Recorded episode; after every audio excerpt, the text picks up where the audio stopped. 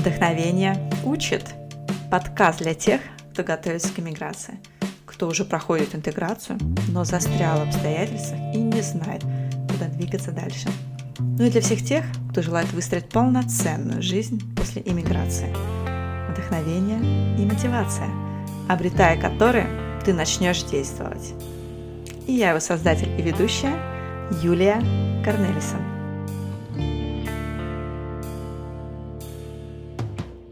Этот подкаст немного особенный и совершенно точно самый волшебный из всех выпусков, в прямом смысле этого слова. Чуть больше двух лет назад любовь привела мою героиню к иммиграции в Норвегию. Вопреки частым представлениям людей о том, что иммиграция – это панацея, для моей героини это стало серьезным испытанием, которое сопровождалось ломкой всего образа жизни, к чему она была не готова.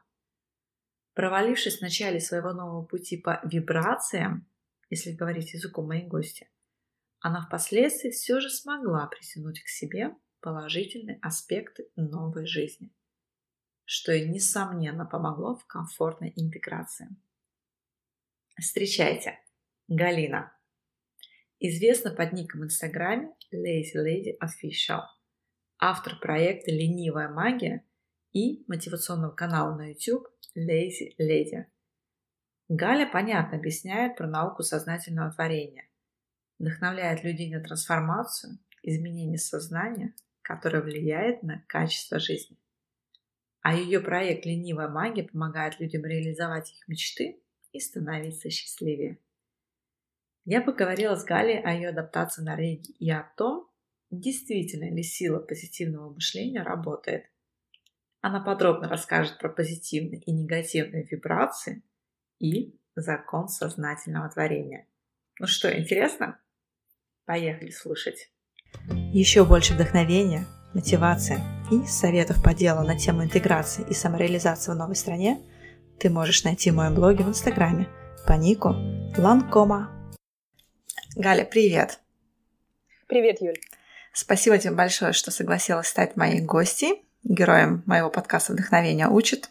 Уверена, что у нас этот подкаст будет чуточку особенный и отличаться от предыдущих выпусков. По традиции я начинаю свой разговор с блиц-опроса. Эти вопросы ты не знаешь, поэтому все ответы для тебя будут спонтанными. Готова? Ну, готова, давай. Я начинаю предложение, ты должна будешь его продолжить. Ага. Угу.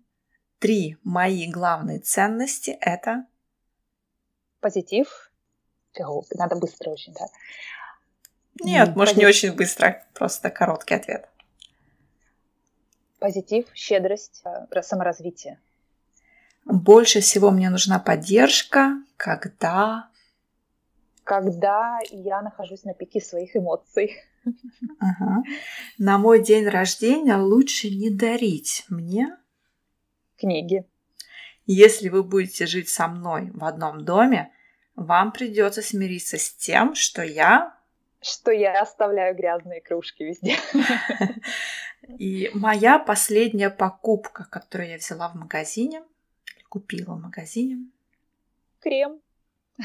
Крем с эффектом загара. Ага, готовишься. И это, наверное, будет актуально или релевантно сказать, что мы сейчас с тобой общаемся, ты в Норвегии, я в Нидерландах обе такие северные страны, поэтому крем с эффектом загара, наверное, для нас актуален сейчас весной.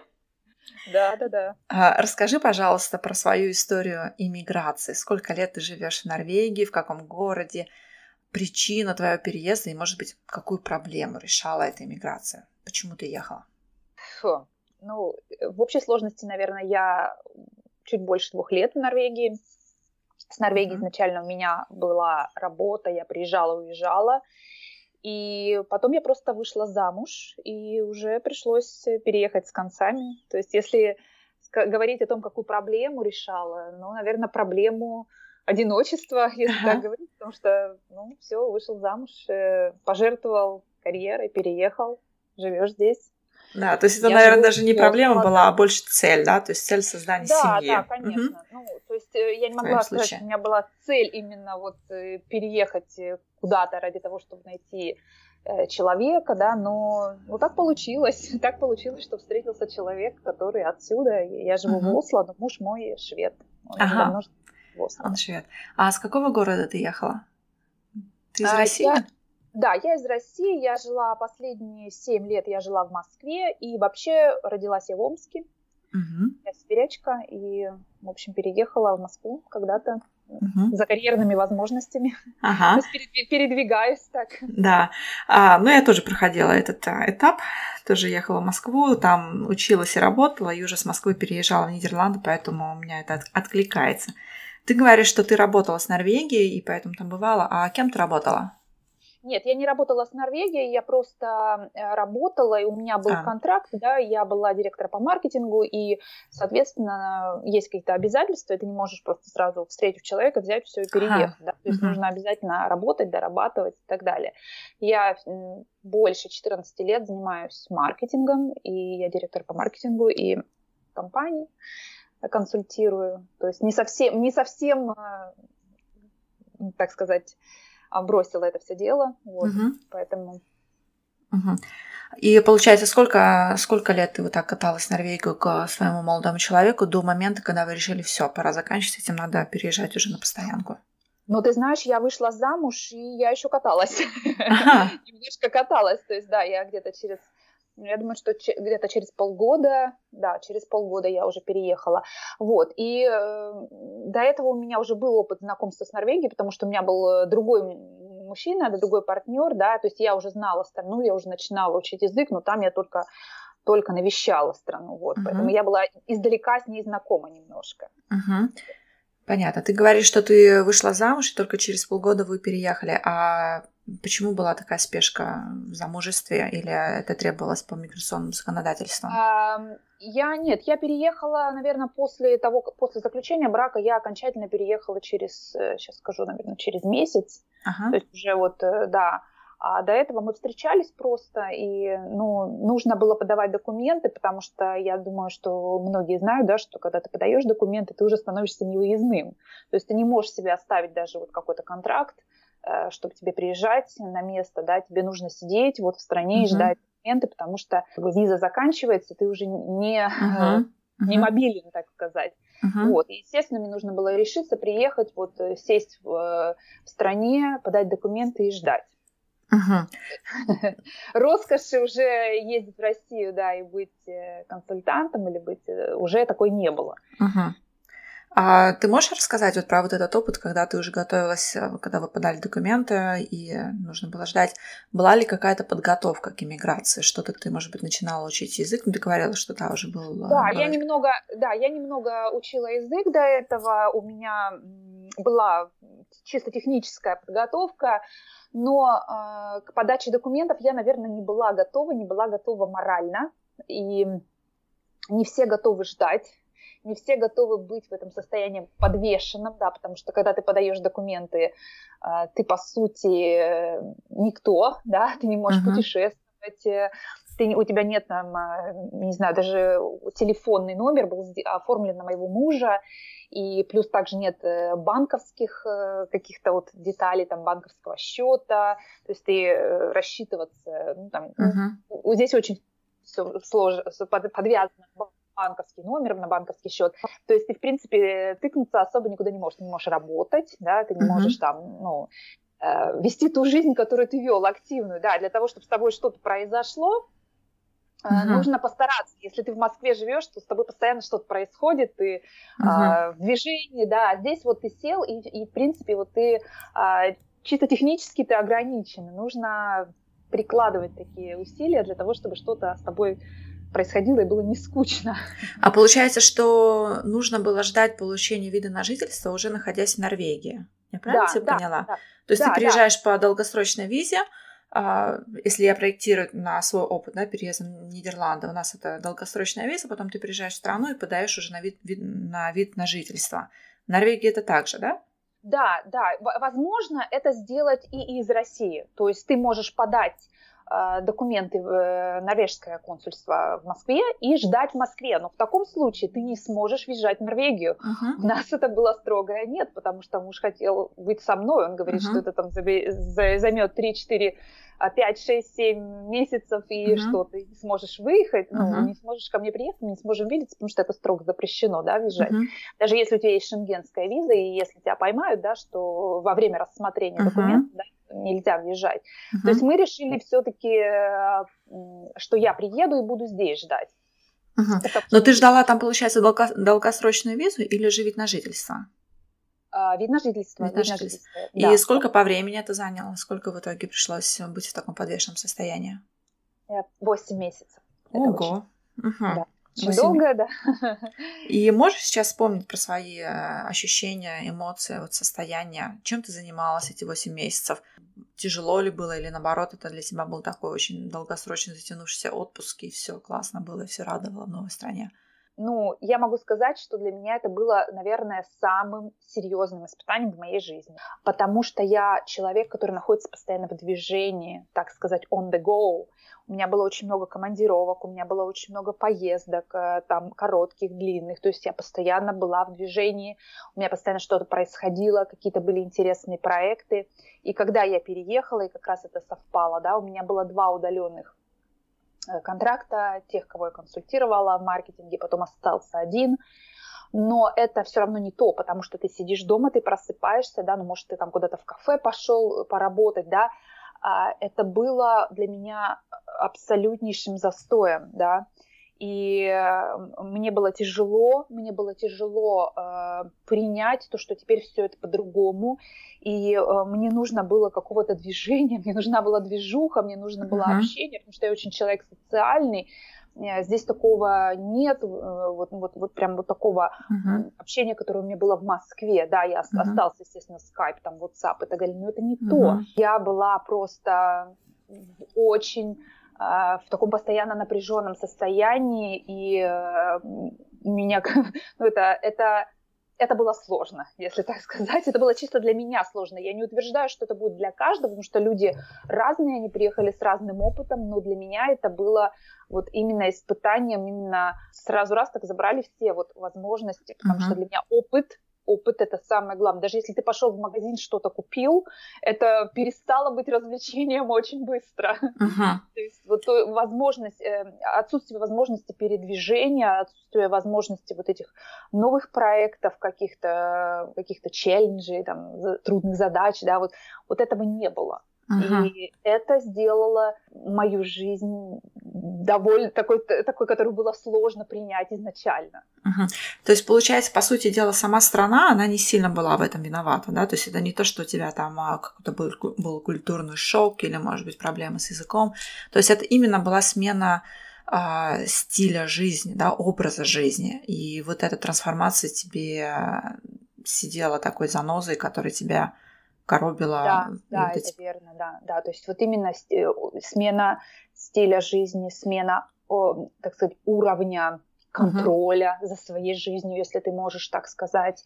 Uh-huh. А, такой, ну, конечно, контроль это все иллюзорно, но uh-huh. вот раньше все было по-другому, сейчас нужно прикладывать другие усилия. Конечно, туда приплелись потом уже и требовательность к себе, да, когда ты хочешь говорить на языке, а не можешь, да, uh-huh. или э, то, что ты хочешь одного э, стиля общения, да, а с тобой общаться по-другому, потому да. что здесь все по-другому. Uh-huh. И все, все сюда вот как бы так наложилось. Да, но скорее всего это именно смена темпа жизни. Uh-huh. Да. Ну да, а ты можешь тогда рассказать поподробнее вообще про Норвегию, вообще как она принимает иммигрантов, вот если говорить про именно вот эту часть страны культурной, да, то есть Норвегия у меня такой образ, на самом деле, затихшей, какой-то полусонной страны почему-то, да, и поэтому, когда ты говоришь про вот эту движуху, я сразу, такая у меня ассоциация с Норвегией возникает, что да, наверное, я понимаю Галю, потому что Норвегия такая угрюмая, серая Или же это стереотипы, я ошибаюсь? Вот вообще вот расскажи про Норвегию немножко, чтобы мы сформировали образ, куда ты попала. На самом деле, когда я вообще познакомилась с Норвегией, это уже будет скоро, наверное, три года, да, в общей сложности, прям первое знакомство, я ничего не знала о Норвегии. Так же, мне кажется, большинство людей, да, что столица Осло, и у них есть лосось и нефть. А, но э, что я могу сейчас сказать? Э, да, эта страна очень маленькая, и, ну, по численности, да, здесь, э, но из пяти с половиной миллионов человек, это вот я могу, конечно, ошибаться, там, знаешь, можно посмотреть статистику, но сейчас из пяти с половиной миллионов человек здесь миллион иммигрантов. Э, Норвегия принимает очень много иммигрантов, да, так же, как Швеция, так же, как Дания. Но э, после событий 2011-2012 года, когда трагические события, когда вот э, были связаны с расстрелом иммигрантов, да, э, Норвегия очень ужесточила правила иммиграции, и Норвегия это одна из тех стран, в которую довольно сложно иммигрировать, потому что, э, во-первых, страна с высоким уровнем дохода, да, и здесь вот э, общество, как говорят, да, разделено на две части, те, которые за иммигрантов, и те, которые уже говорят уже достаточно. Uh-huh. Да? И за счет этого были ужесточены правила, правила иммиграции, да, сроки ожидания документов и так далее для очень многих людей. Но опять же, я считаю, что не существует объективной реальности, я, наверное, это дальше скажу про свое мировоззрение, да, что я знаю девушку, которая была в моем же положении, да, которая получила вид на жительство, которая ждала 8 месяцев, она получила чуть раньше, может быть, там несколько, она получила его за 2 недели. Uh-huh. То есть э, я все-таки за то, что нет объективной реальности. Но если мы говорим про то, что там у большинства сейчас людей происходит. Если говорить э, о менталитете, да, везде говорят, что равные права, да, что мы а, помогаем иммигрантам, да, но здесь, опять же, очень интересный момент в Норвегии, что, например, эм, даже, я где-то сначала это прочитала, а потом я нашла, наверное, подтверждение, потому что я поверила в это. Если мигранты, допустим, из каких-то стран, где идут военные действия, притеснения, э, очень все плохо, например, Сомали, Сирия, э, Курдистан, там, ну, не страна, но часть имеется в виду, вот, и э, вот эти люди, они здесь, их лелеют, да, то есть uh-huh. это вот люди, которые, пере... ну, вот они бежали, uh-huh. а люди из Польши, Восточной Европы, uh-huh. России, мы не воспринимаемся как бедные несчастные, да, мы рабочая сила, да, и вот вот мы приехали, и все. А, вчера муж мне нашел э, статистику, что в Норвегии проживает 16 тысяч человек с российским паспортом, даже больше. По исследованиям здесь местным уровень образования, уровень, э, так сказать, э, подготовки профессиональной намного-намного превышает уровень образования Норвегии в целом и любого норвежца. Uh-huh. То есть мы очень хорошо образованные, мы очень такие амбициозные и так далее. Это только российский паспорт, а есть еще uh-huh. страны СНГ, э, Прибалтика и так далее, тут много. Uh-huh. Вот. И я бы сказала, что в целом к мигрантам, так, таким как я, коллеги относятся довольно положительно, ну, хоть и так же, как и везде, трудно найти работу. Uh-huh. То есть я слышу это кругом, да, что я там не та фамилия там, или еще что-то. Uh-huh. Конечно, есть национальное эго, да, что мы, прежде всего мы, потом уже все остальные uh-huh. встречается. Но я вижу к себе очень хорошее отношение большинства людей. И, э, может быть, еще потому, что я очень похожа на местную. И а когда внешне, я... да? Да, внешне, uh-huh. да, я, очень похожа, и э, когда я, допустим, делаю какую-то ошибку в языке, человек искренне удивляется незнакомый, uh-huh. а многие мигранты, они даже вот, э, если я там, говорю с ошибками, да, ну, все говорят с ошибками, да, вот, допустим, иммигранты с Южной, uh-huh. э, там, с Западной Европы, они даже не понимают, что я не местная. Uh-huh. Может быть, это тоже играет свою роль. А можешь рассказать вообще вот про языковой барьер, как это с Норвегией, в Норвегии? Насколько высокие требования к знанию языка или можно на английском вполне Нет, выжить? Э, э, знание языка очень э, сильные требования к знанию языка, то есть ты должен говорить на норвежском языке, неважно, на какую работу ты а, подаешь заявление, да, подаешь uh-huh. резюме, то есть оно должно быть написано на норвежском, и, и говорить ты должен на норвежском. Uh-huh. Раньше многие говорят, кто живет здесь уже давно, они говорят, раньше такого не было. То есть uh-huh. я знаю, что люди, люди, очень многие, они говорили на английском, и даже встречается такая, э, ну вот объявление, допустим, если ты видишь, то есть объявление, там компания с... Э, САС, это авиалинии, uh-huh. скандинавские авиалинии, и как-то мне попалось на глаза объявление, да, что один из скандинавских языков. Я говорю, минуточки, ребят, а вы ничего, что вы друг друга не понимаете, и вы все равно говорите на английском. Почему? Вот это такое, ну, дискриминационное заявление, да, то есть им все равно приходится в международной компании говорить на английском uh-huh. языке датчане, там, шведы, норвежцы, да, но uh-huh. тем не менее все равно вот есть такое требование, да, и языковой барьер эм, для меня, я говорю на английском языке, я говорю немного на итальянском языке, Э, для меня этот язык очень сложный фонетический, здесь очень много диалектов, разговорные, ну, да, глубокие темы, так же, как на английском языке, я поговорить пока не могу. Uh-huh. То есть я могу изъясняться, я могу вести диалог, но э, очень сложно порой фонетически uh-huh. понять. Uh-huh. Вот. Ну да, ну ты живешь всего лишь два года, у тебя еще все впереди. Есть, есть время. Да, да, да. да. Ну, а ты сказала, что ты очень похожа на норвежку. Это еще, может быть, проявляется в каком-то стиле твоей одежды, прически. Пришлось что-то поменять с переездом а, в Норвегию? Нет, ну, такие какие-то, может быть, трансформации. Я всегда, я всегда была такой, ага. и, да, и мне порой, э, допустим, есть стереотипы, да, допустим, о нас, и стереотипы о наших девушках, где они говорят, ну, что-то ты там как-то не, не как новогодняя елка выглядишь. Я говорю, ну, я люблю одеваться, чтобы минималистично, и даже я прихожу на маникюр, у меня всегда очень минималистичный маникюр. У меня мастер, она русскоговорящая, она говорит, только ты норвежки делают у меня такой маникюр, потому что я говорю, я люблю, чтобы все было просто, никаких цветов там и так далее. Ну, нет, я думаю, что я всегда была немножечко вот по стилю, я была как, как местная. Да. Ну, на самом деле, мне кажется, просто уже времена прошли, вот те вот, которые они помнят, э, да, я имею в виду европейцы помнят о русских, что как новогодняя елка, да, вот как ты сказала. Да, Но да, мне кажется, да, это конечно. просто у них уже какой-то стереотип, так же, как и медведи на улицах, да, ходят.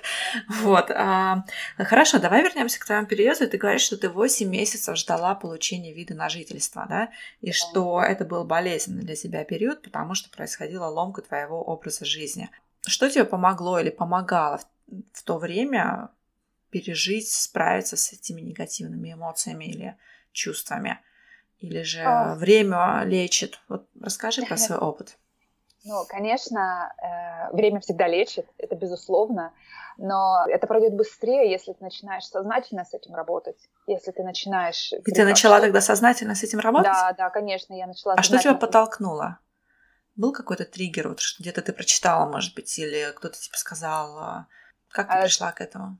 А я вообще э, характеризуюсь, да, что если ну, я всегда привыкла, если вот у меня какое-то падение в жизни, в жизни, mm-hmm. да, происходит, то я, падение вот по эмоциям, по вибрациям, да. что-то случилось и так далее, то я очень быстро возвращаюсь обычно по жизни, очень быстро возвращаюсь в приподнятое расположение духа. Uh-huh. Это моя черта. И тут у меня вот это быстро uh-huh. не получалось. Uh-huh. Ну, во-первых, меня, мне очень помог муж. А, он хоть ничего не читал про иммиграцию, но он, э, то есть после каких-то объяснений он понимал, да, что происходит со мной. Потому что изначально я вообще не понимала, что это как-то связано, что это есть, что вот э, пока я там не наткнулась на какую-то статью, да, что э, у многих людей, тем более во взрослом возрасте, которые переезжают, ну, то есть не студенты и так далее, у них вот это происходит э, смена, смена и ролей, смена идентификации, нужно uh-huh. быть готовыми, да, что вы, вас будет там что-то напрягать, вы себя будете не узнавать.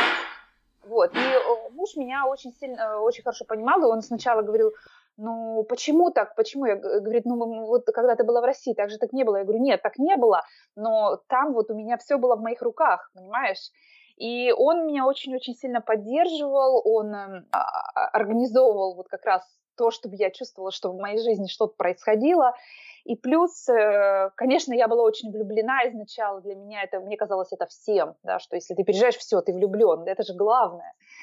Э, и второй момент, который мне очень помог, э, это существование моего YouTube-канала, YouTube-канала моего.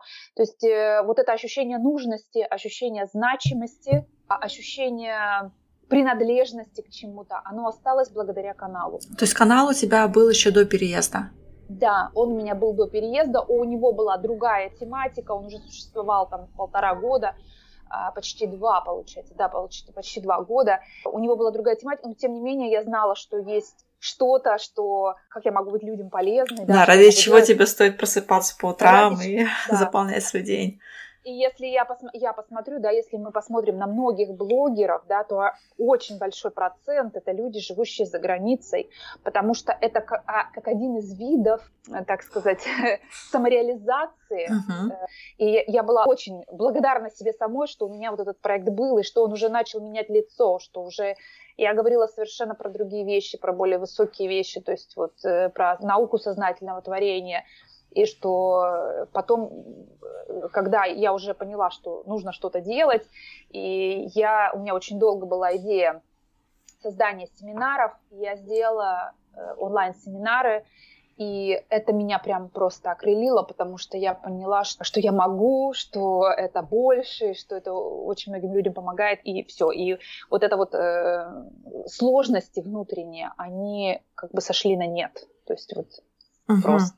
То есть у тебя получается, что и твоя личная жизнь прошла трансформацию, и канал на YouTube? Или же трансформация вот эти, когда ты стала менять тематику, еще были до переезда?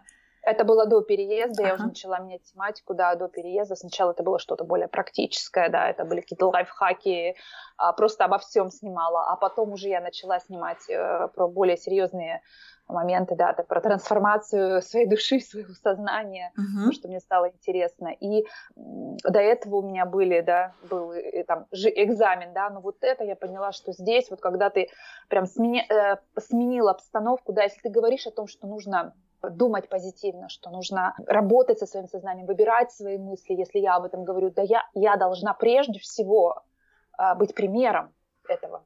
Uh-huh. Да, и когда у меня вот э, на меня навалилось, я поняла, что что-то не так, да, что нужно выходить.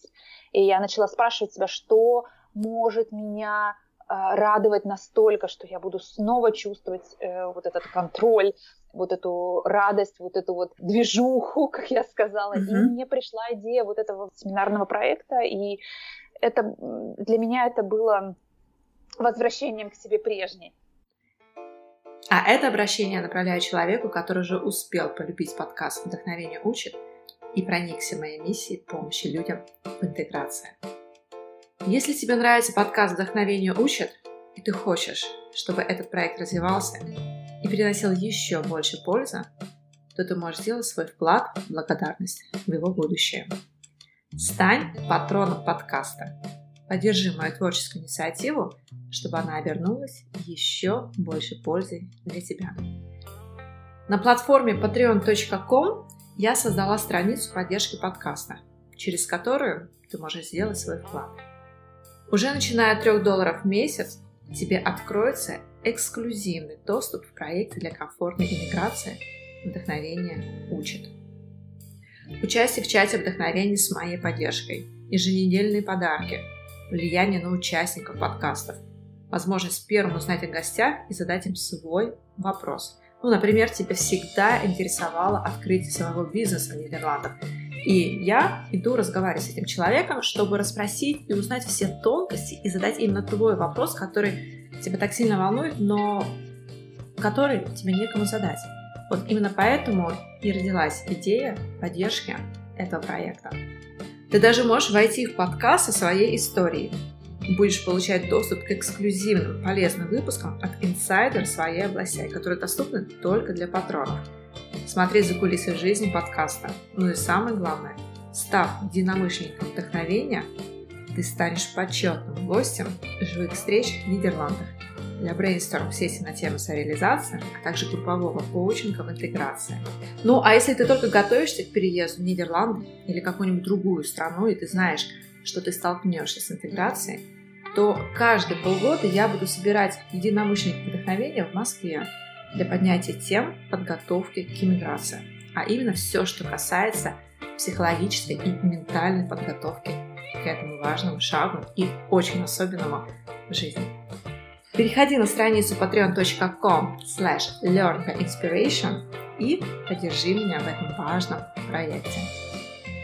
То есть, получается, у тебя уже была, в принципе, какая-то база знаний, как вести себя, как ментально, мысленно готовить себя к переменам. Да, да, Юль, но такого я не ожидала. И здесь вот я хочу тебе сказать, что э, я думала, что иммиграция это это просто вот, знаете, как на свет люди идут в конце туннеля, что это свет какой-то, что это ага. исполнение твоей мечты, и что это это же лучшая жизнь, как нас в России говорят, мы едем в лучшую жизнь, но никто нигде, кроме тебя, не говорит о том, что может быть трудно.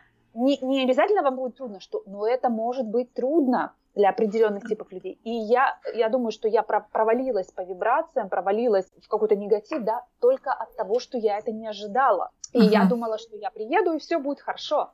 То есть, э, что я прям вот сразу вольюсь, и все, потому что я очень много путешествовала с 22 лет, и я жила тоже в Германии, я жила в Египте, но я всегда знала, что я вернусь домой. Uh-huh. Я всегда знала, что это такой, даже если я живу, да, то есть у меня контракт, и я все равно вернусь домой. А здесь в какой-то точке, а, у кого-то через три месяца, у кого-то ты понимаешь, что это навсегда что это на совсем, и что ты uh-huh. не вернешься, да, что ты не, не там чайку на кухне не попьешь уже со своими подружками. Uh-huh. Э, ну, то есть попьешь, ну, может, раз в год максимум. Uh-huh. Uh-huh. И, и вот от этого вот от этого клика, э, от этой неготовности у меня про- произошел вот этот вибрационный провал, как это называется, в законе притяжения. Да, вот давай перейдем к этой теме, потому что ты уже несколько раз упоминаешь слово вибрации и угу. про науку сознательного творения. Вот расскажи поподробнее вообще, что такое вибрации, как мы их ощущаем, а, что значит провал вибраций. Да. Раскрой, пожалуйста, эту тему. Вибрация, что такое вибрация? Вибрация это устойчивая мысль, которую вы постоянно думаете и даже уже не сомневаетесь в ней, да, что это, а вибрации могут быть позитивные, когда вы рады, когда вы э, смотрите на своего ребенка и он вас радует, да, это вот положительное из, из, э, излучение, как говорят, положительных вибраций. Э, если мысль устойчивая в чем-то негативном, да, например, что все местные, ну давай будем про миграцию говорить, uh-huh. что все местные там безответственные, к примеру. И вот ты уже эту мысль не думаешь, ты не ставишь ее под сомнение, просто ее ею вибрируешь, ты ее излучаешь. Uh-huh. И что делает, и что делает реальность? Как бы установка тебе, твоя, да? Да, uh-huh. а, да, можно так сказать, установка, да, что она тебе присылает подтверждение. То есть ага. подобное притягивает подобное. Я встречаю очень много разных людей, они говорят здесь, это моя страна. То есть мне нравится менталитет, мне нравится, как люди, вот, что они не лезут там к тебе в душу, мне нравится, это мое. А если люди говорят, что у меня есть только русскоязычное общение, все, я не могу с местными, они такие, такие, такие, такие. То есть то, что ты привык думать, привык излучать, то будет приходить в твою жизнь в большем количестве. Угу. Вот. Хорошо, а как тогда сделать вот этот перелом, если ты пришел в итоге к тому, что я не хочу, чтобы оно больше так продолжалось. Вот как тогда переломить свои вибрации, вот эти установки? Это, наверное, надо понять, осознать, да, что они у тебя есть. Ну, во-первых, во-первых, нужно тебе понять, что это на тебя не работает. От того, что ты будешь говорить, какие они все не такие, да, угу. а, а какие они все безответственные, да, там, или не слишком задумываются о других, или что может быть еще, там, я не знаю, что может быть претензии угу. к менталитету.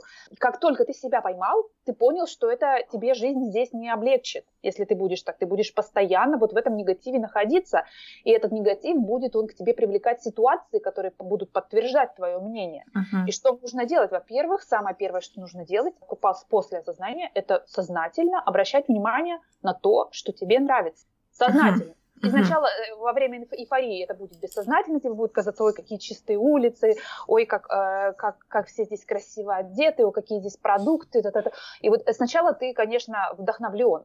Но потом, когда происходит вот это, ты понимаешь, насколько все другое, тебе уже нужно немножечко прилагать усилия. Да, может быть, они вот такие, но ведь они еще и вот такие, uh-huh, да. Uh-huh. Может быть, и вот посмотри, да, вот, ну, это есть же и хорошая сторона. И когда ты э, прививаешь себе привычку, это сознательное прививание привычки обращать внимание на хорошее, на хорошие моменты, на то, что э, в твоей жизни э, поменялось в лучшую сторону, с кем ты познакомился и так далее, тогда ситуация начинает меняться. В физическом мире я имею в виду, что начинают появляться те ситуации, которые тебе нравятся, начинают появляться возможности, э, начинает появляться подтверждение того, что на самом деле все, все здесь классно. Да? То есть вот, вот оно, что у меня есть э, видео на канале, называется э, «Книга положительных аспектов». Вот когда ты сначала просто записываешь все, что тебе нравится в этой вот э, сейчас сложной ситуации. Я писала, что мне нравится чистая вода, что я могу пить воду из-под крана. Мне нравится там, э, как люди одеты. Мне нравится, что я познакомилась с вот этим человеком и так далее. И когда я уже написала там штук 50-80, да, там мелких там всяких uh-huh. там, э, вещей, да, крупных, мелких и так далее, да, мне нравится, что здесь вот это вот это уже мне не надо было писать, я уже начала обращать внимание на реально хорошие аспекты уже бессознательно. Угу. Вот ты говоришь, что нужно выработать привычку, да, мне просто тема привычек тоже очень интересна, и мне кажется, они такие, их не просто так выработать, особенно если у тебя уже такой устоявшихся, устоявшаяся вибрация, да, если говорить твоими терминами, установка, мыслить в таком русле, и то есть начать надо с того, что, например, выписать это все на один лист бумаги, а как тогда сделать так, чтобы они помнить, да, о том, что тебе нужно есть какие-то, может быть, триггеры или что-то, может быть, что ты делаешь э, прям дисциплинированно, не знаю, проснулась, Носить, э, выпила стакан э, воды и повторила себе пять положительных Юль, ну, это просто, ну, знаешь, как привычка, как ты не забываешь выпить витамины, да, да. например. Тебе нужно выпить витамины, тебе же никто не да. стоит над тобой и не говорит. Да, но вот именно вот этот момент перехода, чтобы начинать помнить о них.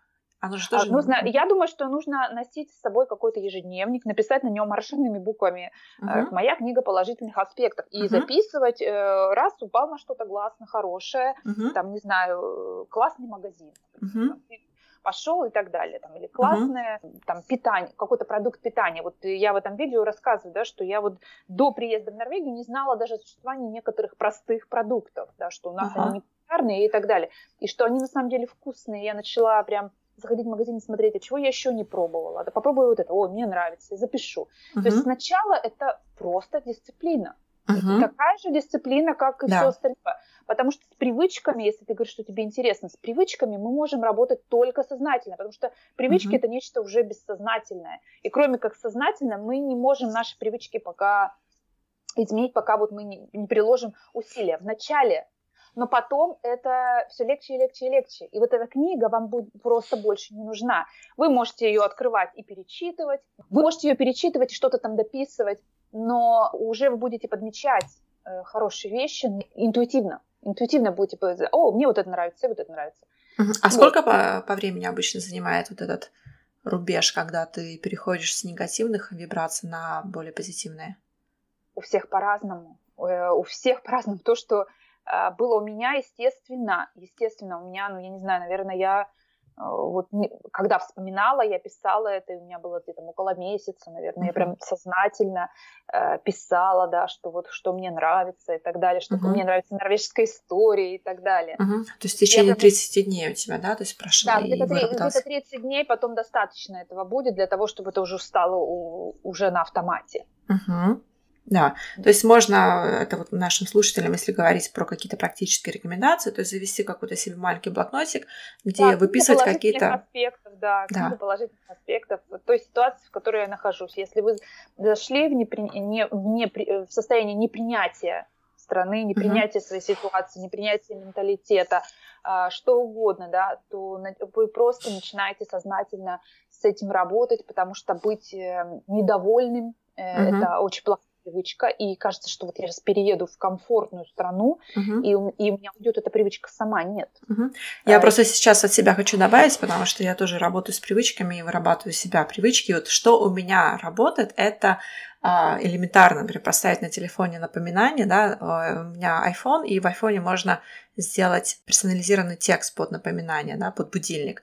И, например, mm-hmm. у меня стоит напоминание там, имеет ли смысл то, чем я сейчас занимаюсь, да, и я как бы себя, так скажем, возвращаю на путь, когда хочу заниматься mm-hmm. именно то, что для меня имеет смысл в данный момент, да, но также можно и поставить себе напоминание, а, вспомни три положительных момента, которые ты сейчас увидела вокруг себя, там, да, или назови да, их, да, то есть можно вот такими... внимание, совершенно верно. Да, то есть возвращать вот так а, себя к, к этой привычке, да, и тем самым более осознанно смотреть на вещи вокруг себя и вспоминать их. И когда используешь какой-то еще внешний фактор, внешний триггер, да, в виде, в виде будильника, который да, тебя сработал да, на телефоне. Хороший, хороший.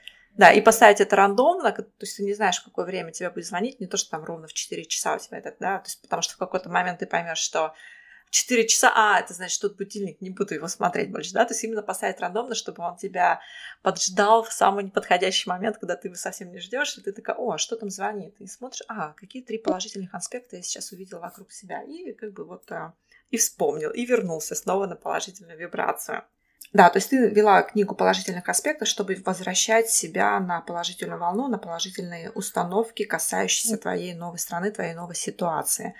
И ты сказала, ты упомянула о том, что у тебя появилась мотивация создать семинар, и ты... Э, о чем твой семинар, и чему ты учишь людей на этом семинаре? У меня на самом деле несколько семинаров, да, я их сделала отдельные. А вот если говорить про науку сознательного творения, да, то есть да, творение это, это что-то ты сам себе... Они, угу. Да, все, все мои семинары в ленивой магии, они именно про закон притяжения Вселенной, да, о том, что нужно состояние прежде всего, а потом уже события, а потом уже ваша реальность. А, но э, я говорю эм, больше всего, я стараюсь понятно объяснить, я стараюсь на всех семинарах, они все немножко разные по тематике, и очень, ну, как я даю очень много практических упражнений, и чтобы люди как раз, они возвращали себя вот в это новое состояние, состояние позитивного ожидания, состояния исполненного желания. И я, семинары, почему я сделала их разные, потому что, чтобы многие люди хотят вот специфически о чем-то. Допустим, если мы говорим о, у меня есть семинар «Сила пары», то это именно про отношения, про то, э, что нужно убирать всегда внимание с кого-то, да, он не главный герой вашей жизни, нужно всегда обращать внимание на свое, прежде всего на свое собственное состояние, а потом уже посмотреть, как, как вам человек это отражает ваш близкий человек. Или, например, если у меня есть э, семинар «Все тонкости изобилия», там я говорю про финансовый аспект, про изобилие, про ну, вот, деньги, то, что у нас блага, богатство и так далее, да, что как, как это работает. Это, это много, в каждом семинаре свои примеры. И вот э, на прошлой неделе у меня прошел как бы один из первых э, семинаров больших, это закон притяжения, инструкция по применению. Там я вот прям объясняю все как, да, что, как работает, как исполняются наши желания, как вот эта вселенная готовит наш заказ и для чего нам нужны неприятности, для чего нам нужны трудности, что на самом деле это все очень классно, э, это иметь и проходить через это, потому что э, наши все неприятности и трудности, они э, рождают в нас новые желания, и то, что в нас рождаются новые желания, это означает, что мы идем к новым целям, что мы исполняем их, что мы становимся новыми нами, Сейчас я, наверное, сейчас еще будет новый семинар, у меня отдельно про воображение, да, про использование воображения, там очень много техник я сделала. Угу. Это уже более 20 часов обучающего материала. А это... если вы а, выделить вот какую-то ключевую, а, ключевой инструмент, да, вот работы с притяжением, это положительные мысли, положительный это, настрой? Это, это ваше состояние это ваше внутреннее состояние. И э, мысль, понимаешь, Юль, мысли у нас могут быть десятки тысяч за весь день, да. Э, не стоит думать, что мысль э, это прям вот притягивает. Ваше внимание. Ключевой момент это ваше uh-huh. внимание. На что, uh-huh. на что большую часть времени нацелено ваше внимание. Как говорится, да, что внимание это и есть притяжение. То есть то, чему мы уделяем внимание, усиливается становится более сильным аспектом нашей жизни. То есть если у вас просто пролетела какая-то мысль, и uh-huh. вы на ней не задержались, не мусолите ее, uh-huh. не возвращаетесь к ней, она не имеет силы ну, uh-huh. такой. А если же вы постоянно о чем-то думаете, и, соответственно, нужно уделять внимание тому, что вам нравится, по большей части, и не уделять внимание тому, чему вам не нравится. И тогда это формирует те события, которые вам нравятся и будет становиться все больше и больше и больше. То есть больше сознательно работать со своим вниманием, вниманием к своим мыслям. Вот. И это внимание, оно выражается в каком-то конкретном действии, котором, на котором ты фокусируешь внимание, или же это больше эмоциональная составляющая? Ну, вот просто, например, пример, да, я хочу, например, человек думает или концентрирует свое внимание на том, что он хочет не знаю, там, устроиться на работу, например, да? Да. А, да. Вот ему нужно концентрировать свое внимание на вот этом действии, да, выраженном там, с глаголом, устроиться на работу, или же ему нужно концентрировать внимание на свое внутреннее состояние, что человек получит, когда он устроится на работу, и он такой чувствует себе какую-то там опору, внутренний стержень, самоуверенность, да, вот э, про какие вот зоны э, здесь внимания идет речь? Конечно, внимание в данном случае нужно уделять своему ощущению. Uh-huh. А, как, а какой буду я внутри своей уже исполненной мечты, внутри uh-huh. своей достигнутой цели. Угу. Как кто я, какой я. Вот у меня сейчас будет следующий семинар проект «Я» называется. Вот именно когда человек работает со своим внутренним образом. Угу. Я внутри своей исполненной мечты. По поводу действий, да. Но опять же, желание. Э, любое желание мы можем думать о нем в двух направлениях. Первое – это то, что я хочу найти работу. И второй, э, второе направление – у меня нет работы, которую я хочу. То есть, если мы говорим, у меня нет, у меня нет, у меня нет uh-huh. этой работы, которую я хочу, на чем мы концентрируем внимание? На отсутствии uh-huh. работы. Uh-huh. И реальность повторяет саму себя. У нас uh-huh. пока нет и нет, нет работы. А когда же мы смотрим, вот это называется научно состояние чистого желания, да, когда мы пишем, да, там, может быть, письменная медитация, да, когда мы думаем о том, э, что, что как мы будем себя чувствовать, вот это состояние uh-huh. чистого желания. И не думать о том, что но, но ведь сложно найти, но ведь ну, сложно переехать. Но ведь я знаю как минимум в Норвегии четверых людей, не говорящих по-норвежски, моего возраста, которые смогли найти хорошую работу. Угу. То есть э, вот эти но, вот эти препятствия, вот это сопротивление, просто на них не надо э, угу. акцентировать внимание. И э, по поводу действий, то, что ты сказала, да, угу. как, как действия совершать. Потому что люди очень, у нас общество, оно ориентировано на действие, что нужно делать, делать, делать что-то руками. Uh-huh. Но тот, та фишка в том, что ты, если ты уже имеешь четкий внутренний образ себя, э, четкие ощущения внутри своей исполненной мечты, и тебе от этого хорошо, угу. твое любое действие будет правильным. Ты пошлешь резюме в правильную компанию, ты, э, не знаю, у тебя встретится правильный мужчина, ты выйдешь замуж. Угу. То есть любой э, канал, так сказать, достижения, он будет правильным при, при условии твоего правильного состояния. Uh-huh. Сейчас очень многие люди, они нацелены а какой мне сайт там для знакомств, там спрашивают, а, а, а как лучше посылать резюме, а как лучше его составить. Uh-huh. А, просто надо всегда помнить, что состояние, оно первично. Uh-huh. И когда у тебя вот это вот правильное состояние, что все для меня в этом мире, что все исполнится, что все будет хорошо, что все будет лучше, чем я ожидаю даже. И вот тогда приходит правильный момент действия. Очень вдохновляюще. Я прям начала, прям замечталась и стала себе представлять в том состоянии, к которому я сейчас стремлюсь. А вот тоже возвращаясь, а, может быть, немножко так на землю, а, скажи, а стоит себя окружать уже какими-то атрибутами из той твоей жизни, о которой ты мечтаешь, например, я назову это все-таки словом мечта или целью, да, к которой ты стремишься.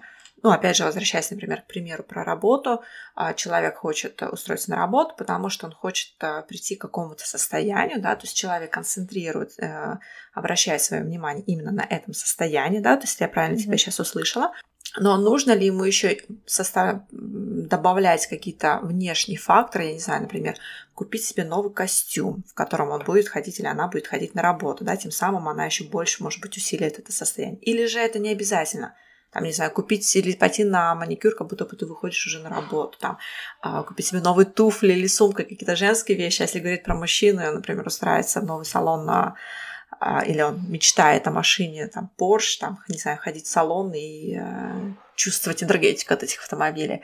Или же это все не работает, а все-таки внутреннее состояние, оно ключевой фактор. А, ну, смотри, опять же, давай вернемся к этим всем атрибутам и к этому uh-huh. состоянию я э, буду на семинаре по воображению говорить про прототипы, ну то есть то, что мы можем там создать до того, как наше желание пришло в нашу жизнь, воплотилось, материализовалось. Но опять же это зависит от вашего внутреннего состояния. Приведу тебе пример. Девушка хочет похудеть. И э, она купила себе платье, которое она ну, будет носить, когда она будет определенного размера, к примеру. И оно висит у нее в шкафу. И когда она смотрит на это платье, каждый раз имея, ну, для чего ты покупаешь себе а, атрибуты, да, для того, чтобы помочь себе войти в состояние исполненного желания. Но если же она смотрит на это платье и расстраивается, что она до сих пор не такая, не для этого платья, платье имеет негативный эффект, атрибут имеет негативный эффект.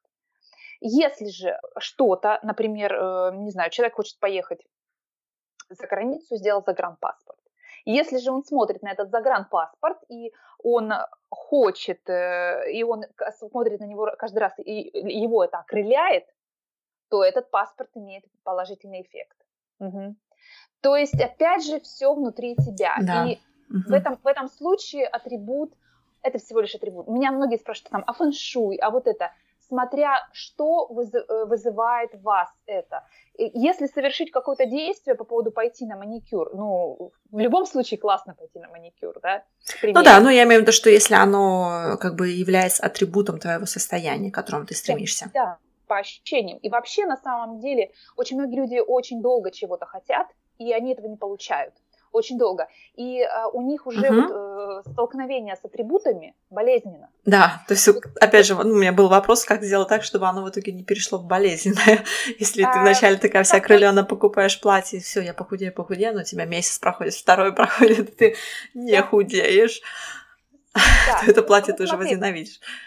Э, есть, знаешь, есть такое понятие, говорят, допустить желаемое. Допустить. У меня есть видео тоже на эту тему. Э, но все мне рассказывали. Вы мне говорите, вы сначала говорите, что нужно там пробовать все, возможности свои использовать, а с другой стороны отпустить. Вот в чем разница? Вот как раз разница в этом. Как только вы думаете о том, что вы хотите, да, каким вы хотите быть, что вы хотите иметь, и вас это радует, окрыляет, вдохновляет, воодушевляет, продолжайте.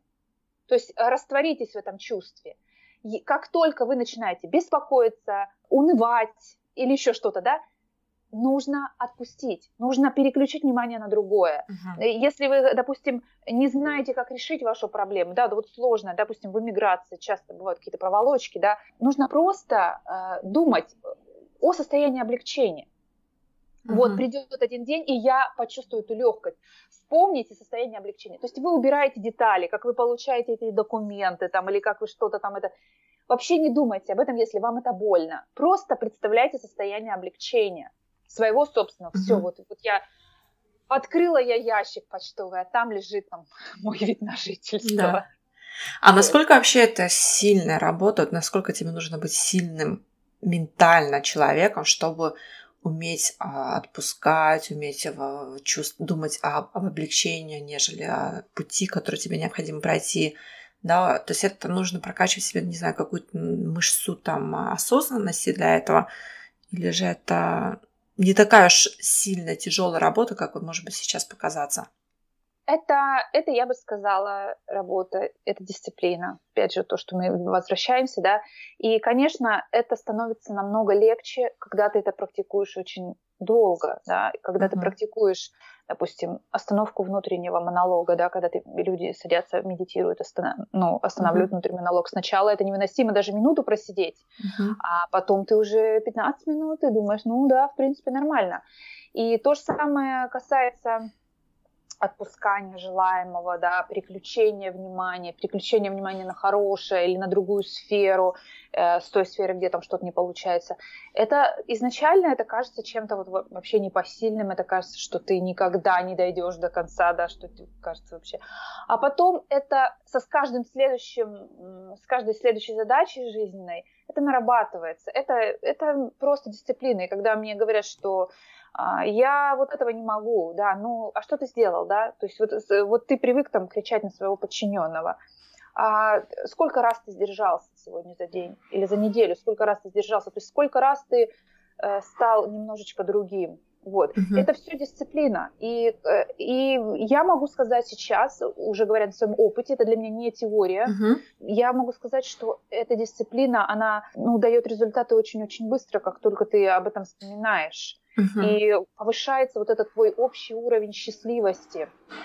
А ты можешь тогда описать вот свой день или, может быть, э, в тот период жизни, когда ты вводила это дисциплинированно, да, то есть какие-то свои задачи, действия, которые ты выполняла – для того, ну, чтобы я, я вводила себя. их еще и до, э, до иммиграции. Просто я говорю вот на базовом семинаре ленивой магии, да, я говорила, что нужно думать, вот что приведет именно вас в хорошее расположение духа именно сейчас, именно в данный момент. То есть вот э, когда ты не знаешь, я, мне ничего не хочется, я ничего не хочу читать, я ничего не хочу, никуда не хочу идти. А что? Что? Может позвонить кому-то. И вот эти вот короткие промежутки времени, короткие промежутки времени, есть тоже видео, называется у меня сегменты намерений, да, то, что дня это по технике известное очень. Когда ты думаешь перед вступлением в каждый сегмент своего дня, как ты его хочешь прожить. Например, ты хочешь вот встать, чтобы, там, допустим, ты идешь на тренировку с утра, uh-huh. и тренировка ты, я иду и, и даю себе такое указание, да, я хочу потренироваться эффективно, вдохновленно, ну и быстро, там, за 45 uh-huh. минут, чтобы там, носу не ковырять, не стоять. Uh-huh. То есть начинать каждый свой э, сегмент дня, думая сознательно о том, как ты его хочешь прожить. Потому что uh-huh. мы же 90% мы же проживаем вообще на автопилоте. Нам, ну, то есть мы не думаем, да, вот я еду на дорогу, я еду на, на работу по дороге, да, как я хочу проехать, как я хочу этот путь пройти, как, как я хочу, да, или там что еще может быть, там прожить утро, да, чтобы не слоняться из угла в угол. Я хочу собраться бодро, быстро, все, там, все успеть и выйти вовремя, к примеру. То есть для себя это сейчас уже рутина, например, э, делить свой день на сегменты, и для каждого сегмента давать установку, как ты хочешь прожить эту а, часть, эту часть. Ты знаешь, дня. Э, ты знаешь, это не всегда. Это угу. не всегда, но это да, это становится вот э, я могу все равно тоже забыть и отключиться и прожить это абсолютно бессознательно большую часть дня. А вот расскажи тогда ну, про конкретно какие-то, например, как ты просыпаешься, о чем ты думаешь, если у тебя какие-то специальные вещи, которые ты делаешь, просыпаясь утром, и как ты отходишь ко сну, что ты делаешь вечером? Ну, сейчас я очень э, много стала практиковать именно когда ты засыпаешь в вот этом состоянии полусна, это называется альфа-состояние, альфа-состояние твоего мозга. Я стала, ну, практиковать э, такую, может быть, сказать, утверждение, то, что я хочу, допустим, по жизни в целом, да, в ближайшие, в ближайшие такие, среднесрочная цель, да, что то, что я хочу, и я себе в полголоса, вот этот момент, знаешь, когда проваливаешься в сон, а, я себе вот это говорю. И то же самое, когда я просыпаюсь, да, то есть я просыпаюсь, говорю себе там, у меня то-то, то-то. И когда у тебя еще разум не сопротивляется, когда это еще, это, это очень хорошо заходит. Это очень хорошо заходит в твое подсознание, и прикольные очень результаты получаются. Да, сначала это идет медленно, какими-то такими обрывками, а, появляются какие-то ситуации в твоей жизни, которые ты, ты хочешь, а потом это уже становится стабильным. Я э, делаю уже, наверное, это с э, ну, января. Вот и каждый раз повторяешь одну и ту же цель или мечту, или они все время меняются? Чередуешь как-нибудь их? Вот у меня было две. Ага. Вот я практикую сейчас э, две, да, такой, что вот у меня вот, вот это, вот это, вот это, вот, вот так вот. Угу. Вот, э, что И опять же, опираясь на состояние, да, то есть ты больше именно прочувствуешь свое состояние в тот момент, когда эта цель достигнута, верно? Да, да, да, да. Ты, ты, например, говоришь, я чувствую, да. как, э, да. ну, не знаю, там, угу. как большие суммы денег приходят в мою жизнь. Я, да. я вижу, да, то есть да. ты глазами видишь, ты видишь, да, там, как большие суммы денег. Или я чувствую, как, э, вот чувствую облегчение от того, что вот эта ситуация угу. стала такой. Ну, то есть э, у всех могут быть там угу. разные абсолютно да. вещи, да. Да, ну мы поняли, как это работает, ну, то есть как бы что нам нужно делать, то есть именно на своем состоянии, как было бы, если бы я уже была в этом моменте. Какие-нибудь конкретные, то есть у тебя это работа, ты говоришь, да? То есть да, тебе... про, про сон я, это, я делала об этом видео, да, как правильно засыпать, и это не семинарная техника, она распространенная, просто я ее э, своими словами донесла, и вот да. то, что я тебе сейчас говорю, это все не из семинаров, да, там все техники положительные, они довольно известные, но они вот мне именно легли на практику, я угу. их практикую ежедневно.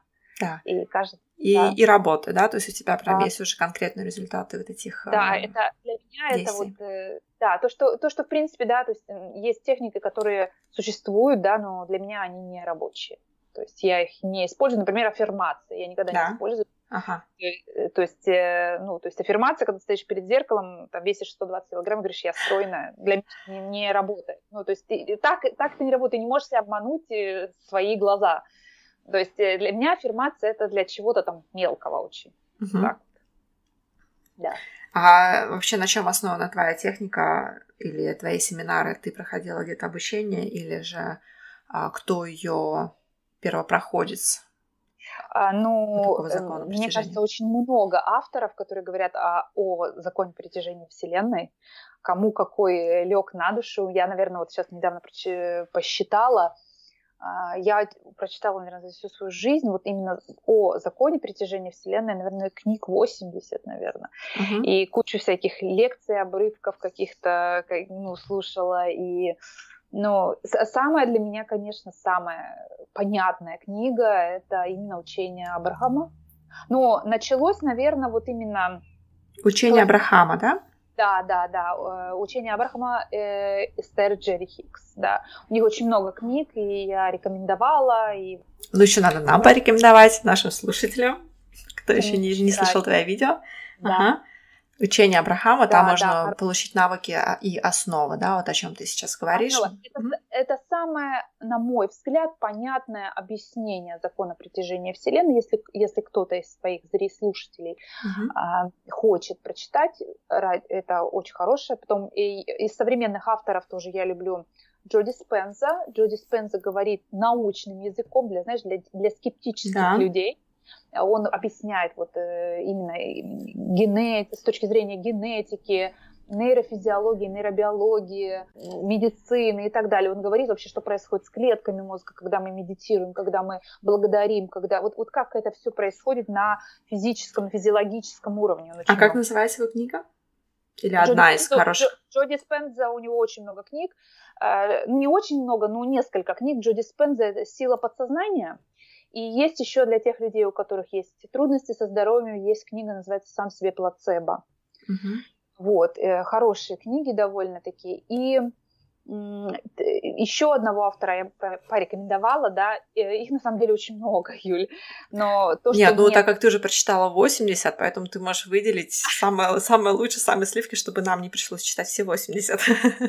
Нет, ну, каждому, каждому, на самом деле, свой автор, он понятнее всего, да, вот, например, учение Абрахама э, – это очень мистический формат. Очень. Uh-huh. И, есть люди, которые отрицают любую мистику, uh-huh. да, Джуди Спенза uh-huh. научный, uh-huh. А, Первый автор, с которого я начала читать в 2006 году, это был Джозеф Мерфи. Джозеф Мерфи, у него 15 там, э, по-моему, у него около 40 книг, но на русский язык около 15 переведено. Я вот нашла у себя 15 книг, я прочитала разных. Э, он является священником. Это как раз людей, которые хотят перейти от религиозного представления, вот как все мир устроен. Mm-hmm. То есть он э, как раз больше про это, да, Джозеф Мерфи, очень хороший автор. Uh-huh. Вот, ну и я просто вот все, что я знала, я скомпоновала, да, я выделила все самое главное, и все равно есть вещи, которые, например, ты сразу задала вопрос, что такое вибрации, да, что такое, что такое вибрация, что такое манифестация, люди спрашивают, uh-huh. да. А, это очень э, такие термины, когда, когда ты уже вот там две-три книги прочитал, ты уже имеешь представление uh-huh. о том, что uh-huh. если говорить простым языком, то твое состояние твое умонастроение прежде всего, и потом уже твоя реальность вокруг. Угу. Это она притягивает, да, вот так. Очень интересная тема. У нас уже подходит к концу наш, а, наш выпуск, но мне хочется еще вернуться к вопросу про интеграцию, да, про иммиграцию. И вот сейчас, во-первых, зная вот эти все техники, да, а, в принципе, может быть, ответ будет логичным, но мне хотелось бы, чтобы ты его озвучила. На чем нужно концентрироваться первый год после миграции мигранту, особенно если он не знает, кем он хочет быть в этой новой стране? Как ты считаешь? О том, что все будет либо как он хочет, либо даже лучше.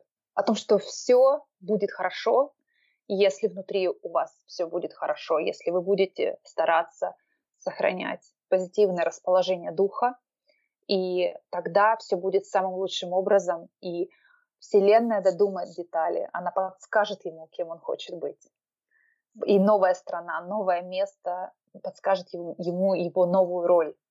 То есть это не наша задача. Наша задача быть в хорошем настроении, быть с открытым сознанием, да, что да, здесь по-другому. И даже если кажется сейчас, что все, я все потерял, то это не так, да, что приобрел Угу. Смотрите всегда, что вы несете с собой, что вы везете с собой внутри себя, внутри своей души в новые обстоятельства. Есть такая хорошая притча, когда сидел старичок на входе в город, и мимо шел странник. И э, странник спросил у старичка, какие люди живут в этом городе. И тогда старик спросил, а какие люди жили в том месте, откуда ты пришел?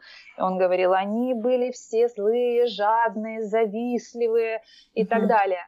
Тогда старичок ему сказал, да, ты в этом городе точно такие же люди.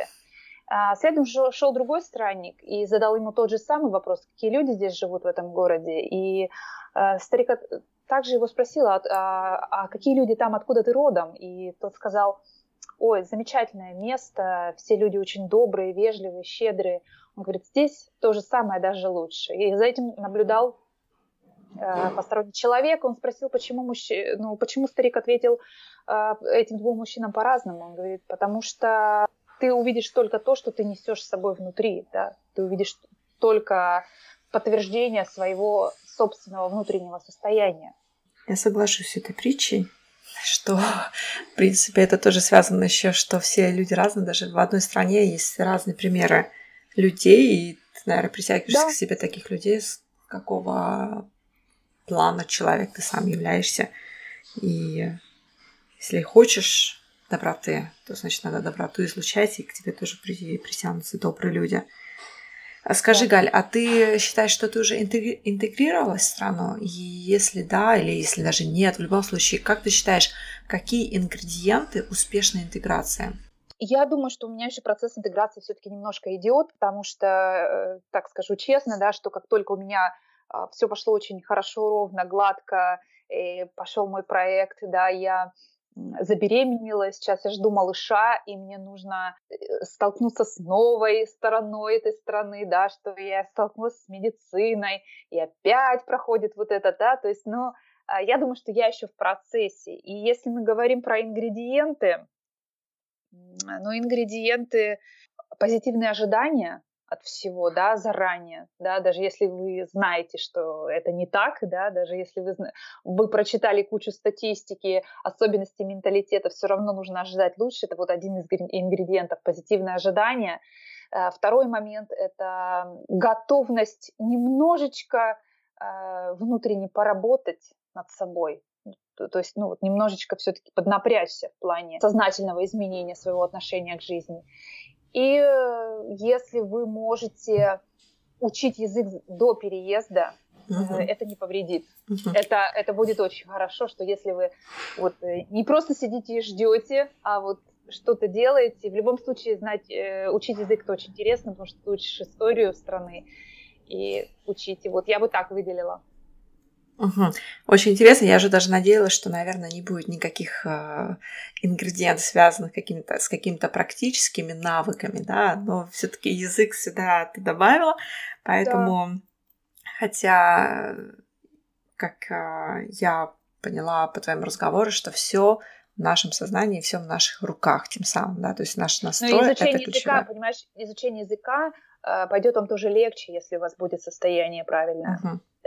То есть это будет кому-то может сложно даться, кому-то может пройдет просто легче, вы разговоритесь.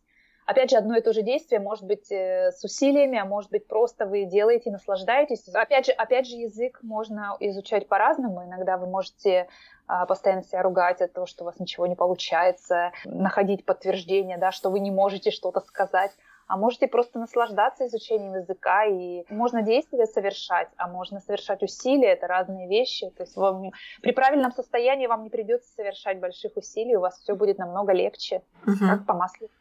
Спасибо тебе большое, Галя, за твое вдохновение, за положительные вибрации. Я сейчас скажу твоим термином, потому что я для себя это уловила и взяла на заметку и буду буду мечтать, буду погружаться перед сном и просыпаться с этими мечтаниями. Это очень приятное за задание, занятие, потому что mm-hmm. я некоторое время этим занималась. Ну так, это было у меня выборочно, это не было дисциплинировано никак.